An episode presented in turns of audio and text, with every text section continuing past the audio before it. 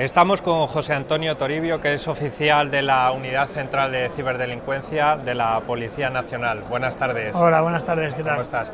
Eh, cuéntenos, ¿cómo, ¿cómo, funciona esta unidad que persigue los ciberdelitos en, en, el caso de la Policía Nacional? Sí, pues bueno, en nuestro caso es una, es una unidad eh, eh, a nivel nacional, ¿de acuerdo? En la que existen diversas especialidades. Al final, eh, como es la unidad central, lo que hace es que se subdivide en diferentes eh, brigadas, ¿vale? Eh, y, al final en diferentes grupos, cada uno que lleva una especialidad diferente, ¿de acuerdo? Porque al final son delitos muy específicos, se valen al final de, muchos casos de de complejos y sofisticados artificios para llevarlos a cabo. Entonces, eh, lo que necesitas es gente especializada en cada una de las materias, ¿de acuerdo? De tal forma que eh, la gente eh, formada hacia un tipo de, delito, pues puedes, puede tener mejor, una mejor resolución ¿no? de los mismos. ¿Cuáles suelen ser las los ciberdelitos o las ciberamenazas más frecuentes en el caso de las empresas y cómo es ese modus operandi que requiere precisamente que haya expertos y, personal muy técnico para poder investigarlas. Bueno, pues en nuestro caso yo creo que hoy en día eh, el malware estrella al final es eh, el ransomware, ¿de acuerdo? Porque es, eh, es muy beneficioso y la verdad que es muy complejo de investigar, ¿de acuerdo? Al final necesitamos estar en contacto con otras policías, eh, hacer investigaciones conjuntas, aportar datos, ponerlos en común sobre la mesa a todos, ¿no? Porque al final valiéndose de las nuevas tecnologías, los ataques se pueden estar cometiendo aquí en España, pero se están cometiendo desde, desde terceros países, ¿de acuerdo? O viceversa, desde España se pueden estar cometiendo en otros países. Entonces, al final, la colaboración es, es eh, indispensable. Es complejo, es verdad que son, son eh, ciberdelitos bastante complejos, ¿de acuerdo? Porque al final eh, lo que hacen es encriptar los datos en las empresas, ¿de acuerdo? Al final sabemos que, hoy en día eh, los datos personales, la información es poder, ¿no?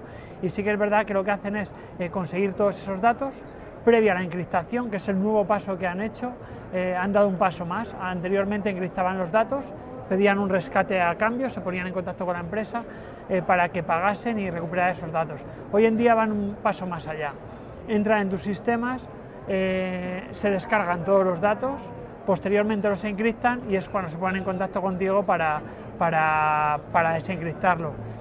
Si bien es cierto que la mayoría de las empresas hoy ya eh, en día, pues si tienen copias de seguridad, no pagan eso, restauran sus sistemas, se valen de esas copias de seguridad, pero sí que es verdad que eh, ellos han dado un paso más, que es decir, vale, no pagas, no recuperas tus datos, los habrás recuperado o no, eso me da igual, pero yo ahora te hago un chantaje, es decir, si no me pagas, eh, lo que voy a hacer es publicar tus datos con eh, con lo que conlleva todo eso, ¿no? En cuanto a la Agencia de Protección de Datos y, bueno, pues al final es, es, una doble amenaza. Primero es eh, encriptar tus datos, evitar que puedas acceder a los sistemas y posteriormente eh, extorsionarte con publicarlos.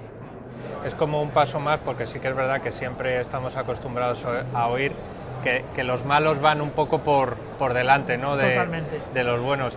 En este caso, para poder ir menos, que, haya menos distancia, ¿qué pueden o qué tienen que hacer las empresas para estar ciberprotegidas? Es, es complejo, la verdad que es complejo porque tenemos que partir que la seguridad 100% no existe. O sea, un, entorno ciberseguro 100% es muy complejo porque no solo depende de las capacidades técnicas que tengamos.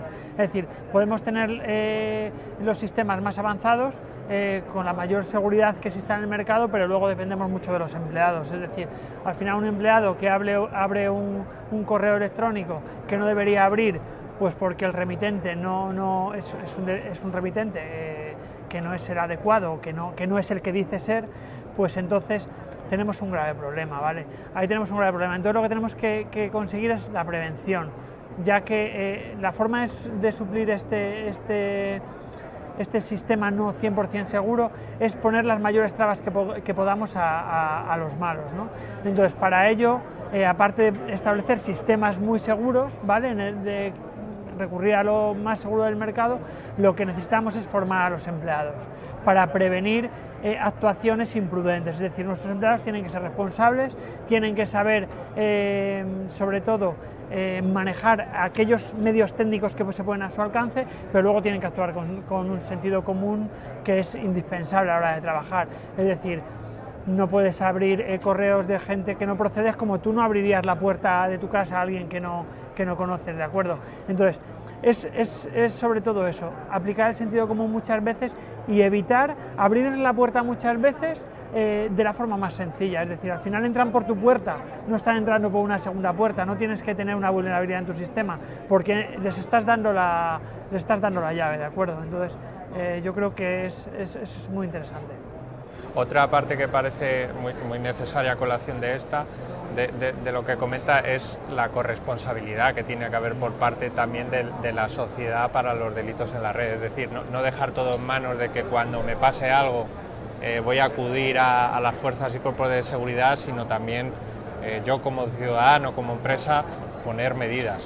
Sin embargo, con todo esto de la, pandemia vemos que las empresas y la sociedad en general está cada vez más digitalizada.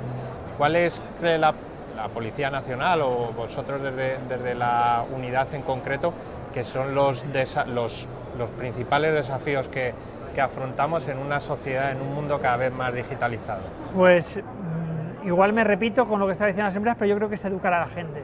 Educar a la gente en las nuevas tecnologías, creo que es básico, porque al final la gente no sabe el peligro que hay detrás de la red, parece que como te conectas y estás solo en tu casa, pues que no hay nada detrás, y detrás hay un peligro enorme. Entonces, es eso, hay que actuar con prudencia. Yo tengo que saber dónde, eh, dónde estoy accediendo, tengo que saber con qué estoy jugando. Porque es verdad que por mucho que recurran a fuerzas y cuerpos de seguridad para establecer una denuncia o para que podamos ayudarle, el mal está hecho en muchas ocasiones y es muy complejo. Cuando tú has expuesto todos tus datos o tu vida íntima o, los datos de tus familiares o los datos de la empresa, en este caso, los has expuesto a la red ya no hay vuelta atrás porque eh, eso puede acabar donde menos te lo esperes. Es decir, entonces lo, que, lo más importante es la prevención. Nosotros incidimos sobre todo es prevención, prevención y prevención. Hay que educar a la gente, igual que hay que educar a los empleados de las empresas y hay que saber que las nuevas tecnologías están muy bien para llegar desde tu casa a cualquier parte del mundo, pero a la vez tienen un riesgo que es muy importante. Entonces, eh, una vez que pierdes la batalla contra, contra la red, eh, igual que puedes hacer a cualquier parte del mundo desde ella, tus datos pueden llegar a cualquier parte del mundo. Y con ello, pues nunca sabes la, intensidad de, esa irresponsabilidad o de, ese pequeño fallo cometido ¿no? Que, no, que no hay vuelta atrás. Pues José Antonio, muchas gracias y esperemos eso, que entre todos no, haya que dar pasos atrás y que, al contrario vayamos adelante con todos estos temas. Muchas pues gracias por estar aquí. Nada, a vosotros, un placer.